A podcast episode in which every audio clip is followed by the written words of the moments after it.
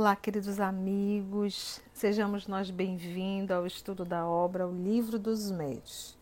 Você já deve estar percebendo um, um, um, ambiente diferente e principalmente a falta das pessoas, né, do público, porque nós costumamos gravar o Livro dos Médios dentro da sala de estudo, mas devido à pandemia, devido a ausência na instituição espírita, nós ficamos impossibilitados de dar continuidade ao estudo do livro dos médios. Imaginávamos, sim, um período de 30 dias, no máximo 40 dias, mas observamos que isso foi tomando uma proporção cada vez maior. E nós já estamos, é, desde março, estamos finalizando julho, infelizmente sem a nossa atividade. Então optamos em gravar o estudo de livro dos médios para darmos continuidade pelo canal do YouTube.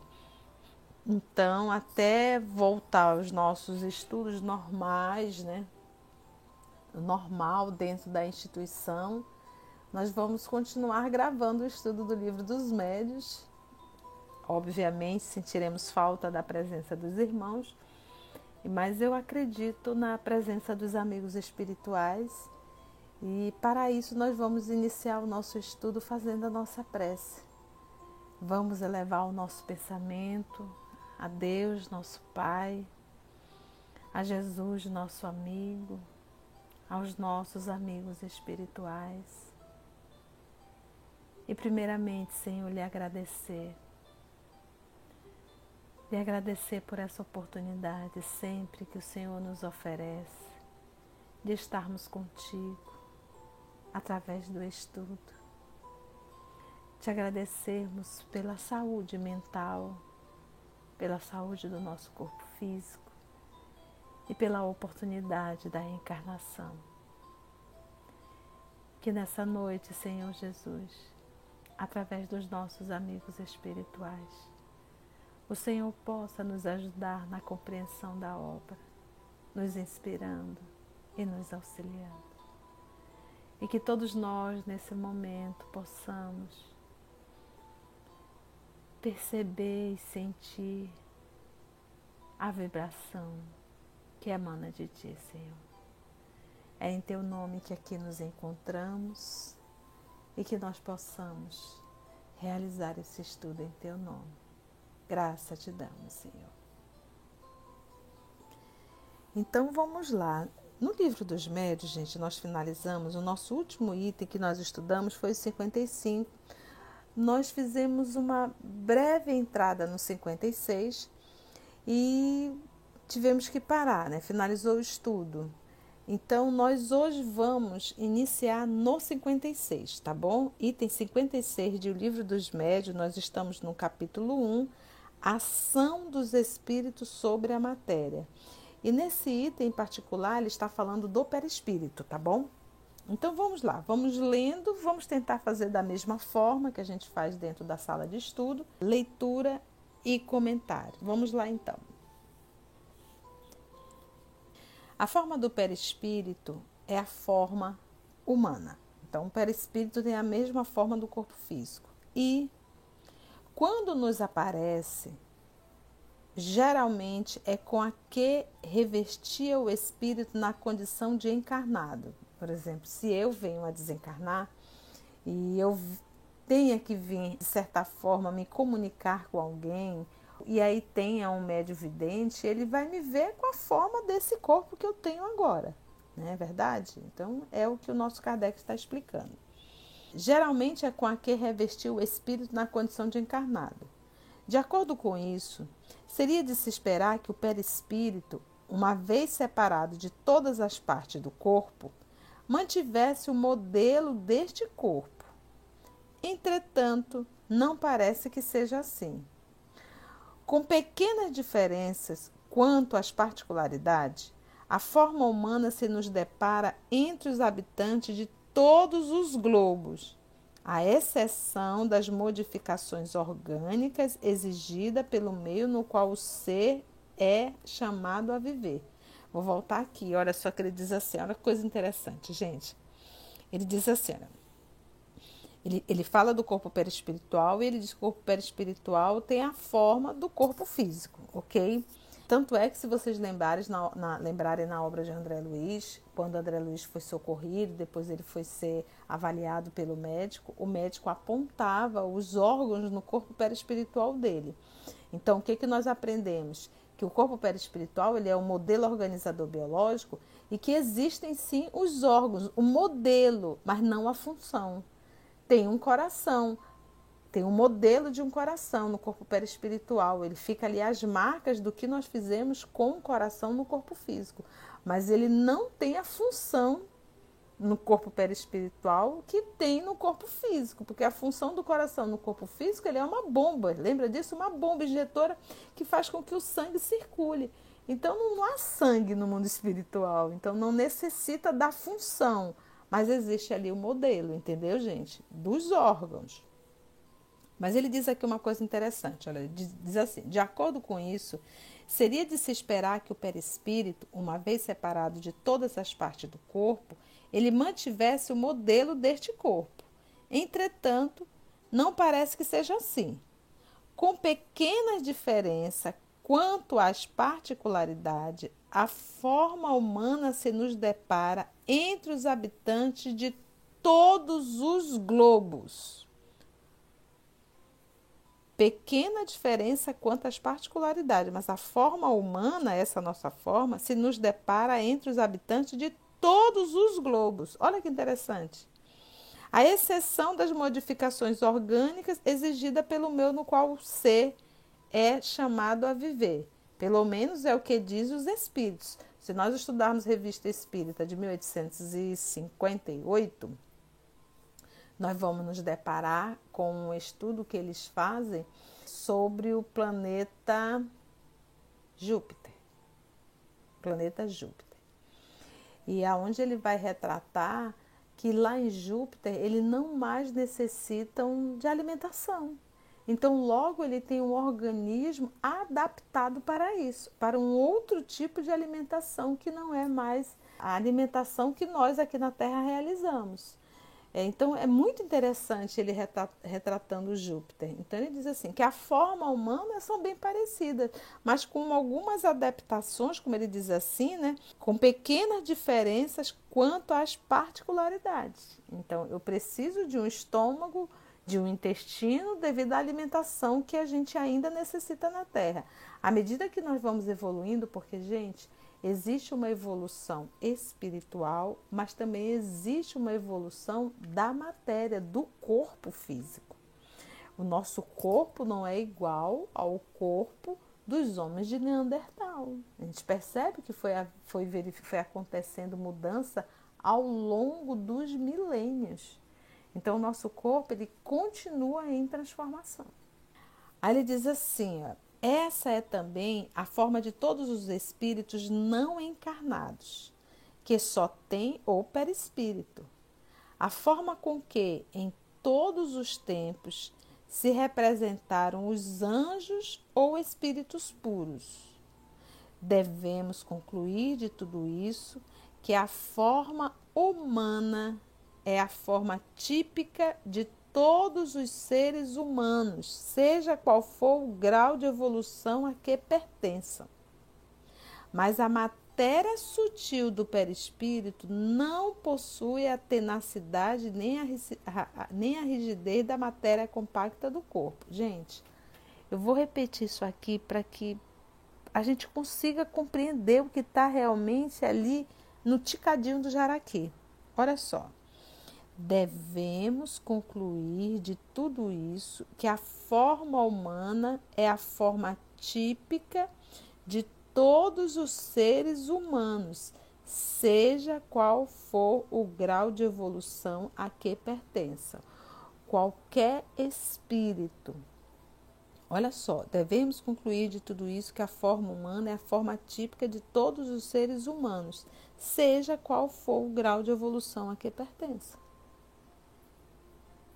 Mas a matéria sutil do perispírito não possui a, a mesma, né, a tenacidade nem a rigidez da matéria compacta do corpo. Então é aquilo que nós já estudamos na aula anterior. O corpo, o corpo material é feito do fluido cósmico? É. O corpo perispiritual é feito do fluido cósmico? É, mas não tão denso quanto da matéria do corpo físico. É uma transformação da matéria, da, do fluido, do fluido, desse fluido. Ele, ele continua dizendo assim, Kardec.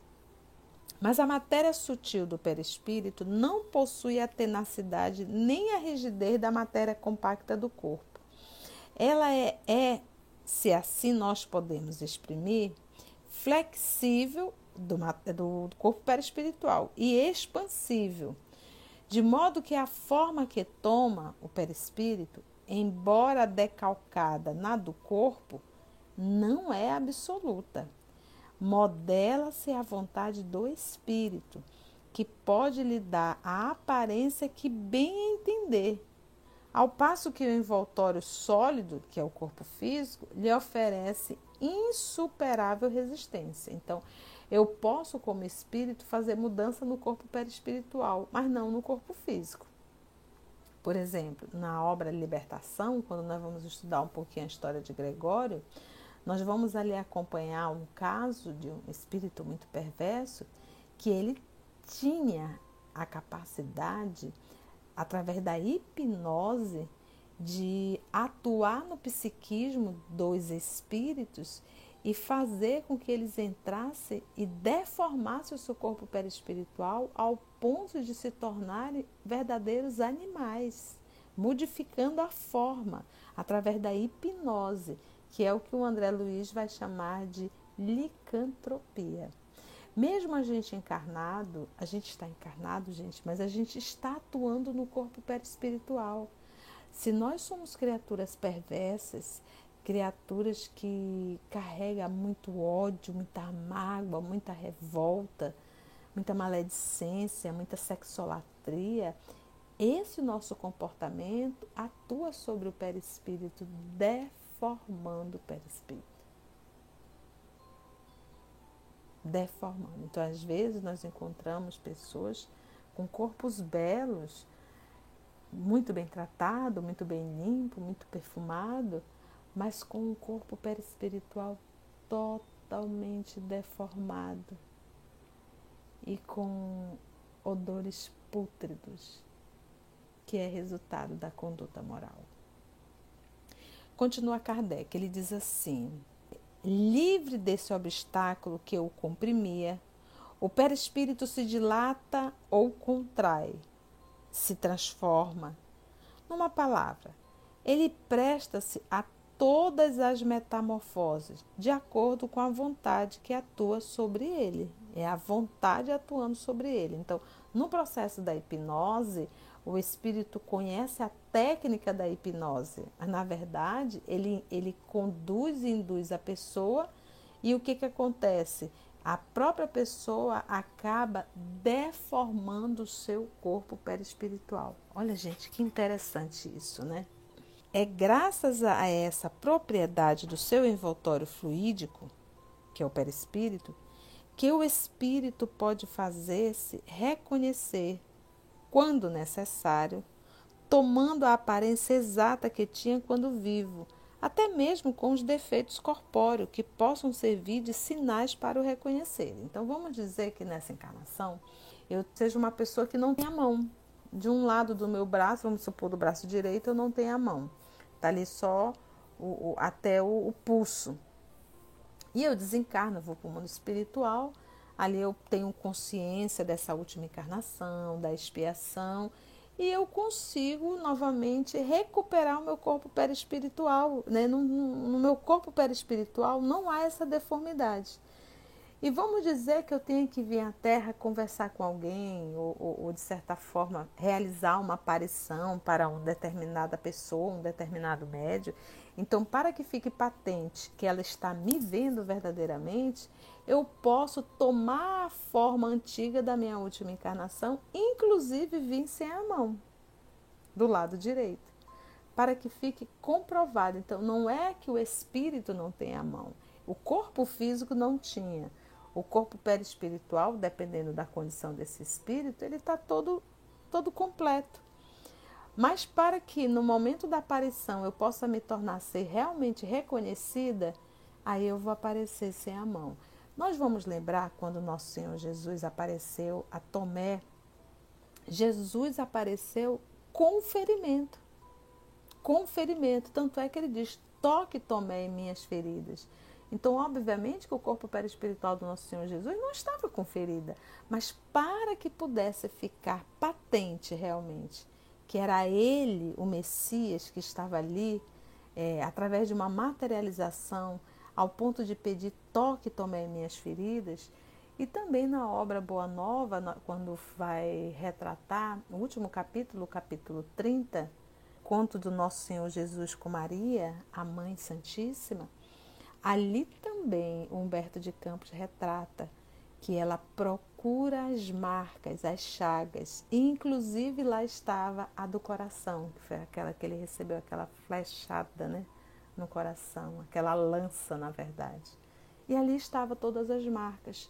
Mas isso é o que? Nós sabemos que é o espírito atuando no corpo perispiritual. Então, o corpo perispiritual, ele é como se fosse realmente uma massa, que ele está sempre em, ele está em mudança, ele, ele muda, ele está ligado ao meu pensamento e à minha vontade. Então, da mesma forma que eu posso torná-lo belo e luminoso, através da minha atitude, eu posso deformá-lo e torná-lo monstruoso verdadeiramente.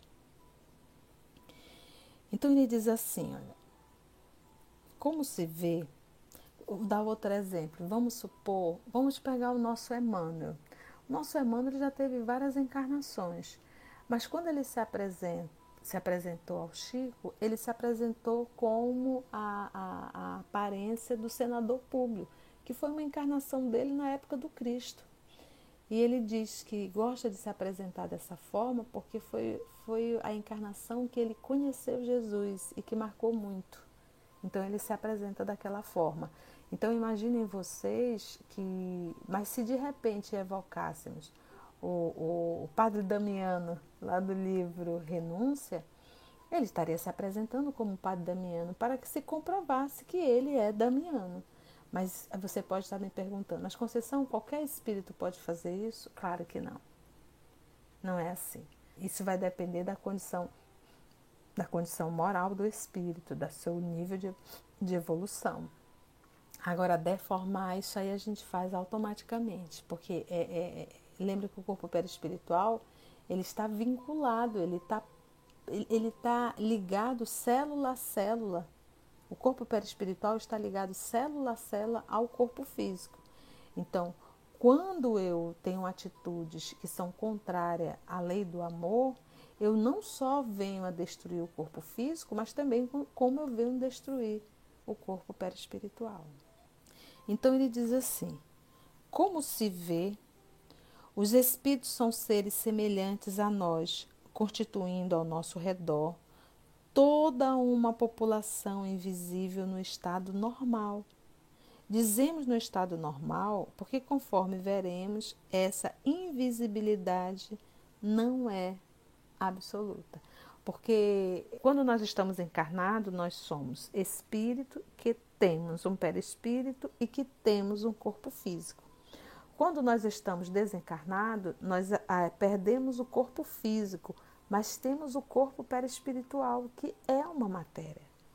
E lembra, quem pensa não é o perispírito, é o espírito. O espírito atua sobre o perispírito. O perispírito também é uma roupagem, que à medida que o espírito vai evoluindo, a densidade do perispírito também vai diminuindo, vai ficando menos denso, né? Vamos fazer mais o 57 e aí a gente finaliza o estudo de hoje. Ele diz assim: voltemos à natureza do perispírito, porque é essencial a explicação que vamos dar. Olha, vamos lá, diz Kardec.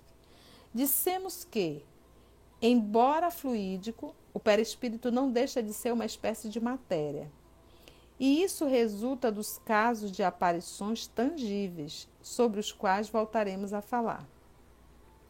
Sob a influência de certos médios, tem-se visto aparecerem mãos com todas as propriedades de mãos vivas, que, como estas, são dotadas de calor, podem ser palpadas, oferecem a resistência de um corpo sólido, agarros circunstantes. Imagina, gente, uma mão agarrando só a mão. Tem até o filme, né? É a, a mão, né? só a mão andando. Imagina, gente. Agarros circunstantes e de repente se dissipa como uma sombra. A ação inteligente dessas mãos, que evidentemente obedece a uma vontade, executando certos movimentos, tocando até melodias no instrumento, prova que elas são a parte visível de um ser inteligente invisível. A tangibilidade que revelam, a temperatura, a impressão, em suma, que causa aos sentidos, pois se verificou que deixam marcas na pele. Então imagina aquela, aquela situação de uma mão só se materializar, essa mão toca no teu braço e aperta ao ponto de deixar marcas no teu braço. Imagina, gente. Que deixaram marcas na pele, que dão pancadas dolorosas ou acariciam delicadamente, chegam até a bater. ou fazer um carinho, né? Provo que são de uma matéria qualquer. Sua desaparição instantânea comprova, além disso, que essa matéria é eminentemente sutil e se comporta como certas substâncias que podem passar alternativamente do estado sólido ao estado fluídico e vice-versa. Então, para a gente entender todas as pesquisas e experiências que o professor Denis Arrivai passou, aprendeu, anotou, para que nós pudéssemos hoje estar estudando na obra O Livro dos Médios. Então, esse processo da mão, da materialização da mão, e ele comprovar dela fazer movimento, dela tocar em objetos, dela tocar é, na, na própria pele, né, no braço de alguém, fazer um carinho, ou até mesmo apertar, ou até mesmo bater. E da mesma forma que essa mão aparece, com a mesma velocidade, ela pode vir ela vem a desaparecer. Então, estudamos aí dois itens né, de O Livro dos Médios. E a próxima semana nós vamos estudar o item 58 e 59. E aí devemos ler sim a nota de Kardec para a gente poder entrar no capítulo 2, manifestações físicas e mesas girantes. Gente, para a gente verdadeiramente entender mediunidade, é indispensável que nós tenhamos consciência, estudo verdadeiramente do que seja perispírito, ok? Então, agradecemos assim ao nosso Senhor Jesus, aos nossos amigos espirituais e até o nosso próximo estudo da obra O Livro dos Médios. Que Deus possa nos abençoar sempre.